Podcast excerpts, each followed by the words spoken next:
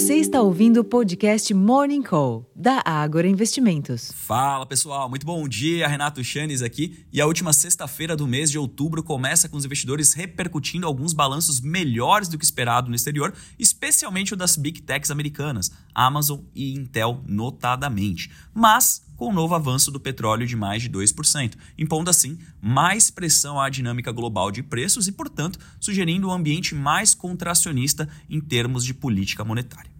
Dito isso, à espera de indicadores nos Estados Unidos, principalmente o PCI de setembro, os mercados globais operam com um tom mais positivo, mas com altas discretas nas bolsas da Europa e nos índices futuros de Nova York. Para além das bolsas, o dólar está rondando perto da estabilidade ante outras moedas fortes, enquanto que os preços futuros do minério de ferro registraram ganhos de 2,12% na madrugada em Dalian, cotados ao equivalente a 121 dólares e 51 centes por tonelada. Uma ótima notícia, por exemplo, para a Vale, que divulgou seus resultados. Inclusive, faço convite para vocês, acessem nosso relatório Abertura de Mercado, já disponível no Agro Insights, onde destrinchamos um pouco mais sobre os números apresentados pela companhia no terceiro trimestre de 2023. Dessa vez, o ambiente externo sugere a continuidade do movimento positivo que se observou em nosso mercado ontem.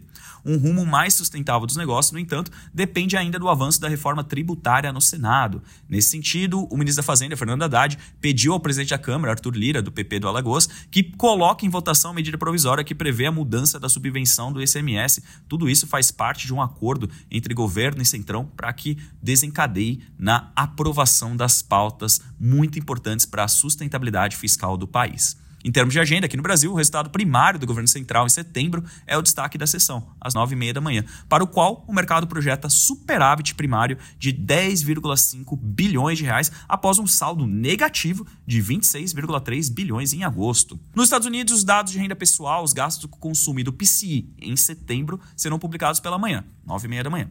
Ainda hoje, a Universidade Americana de Michigan publicará a pesquisa sobre o sentimento do consumidor no país em outubro, além das expectativas de inflação para 1 e 5 anos, às 11 horas da manhã.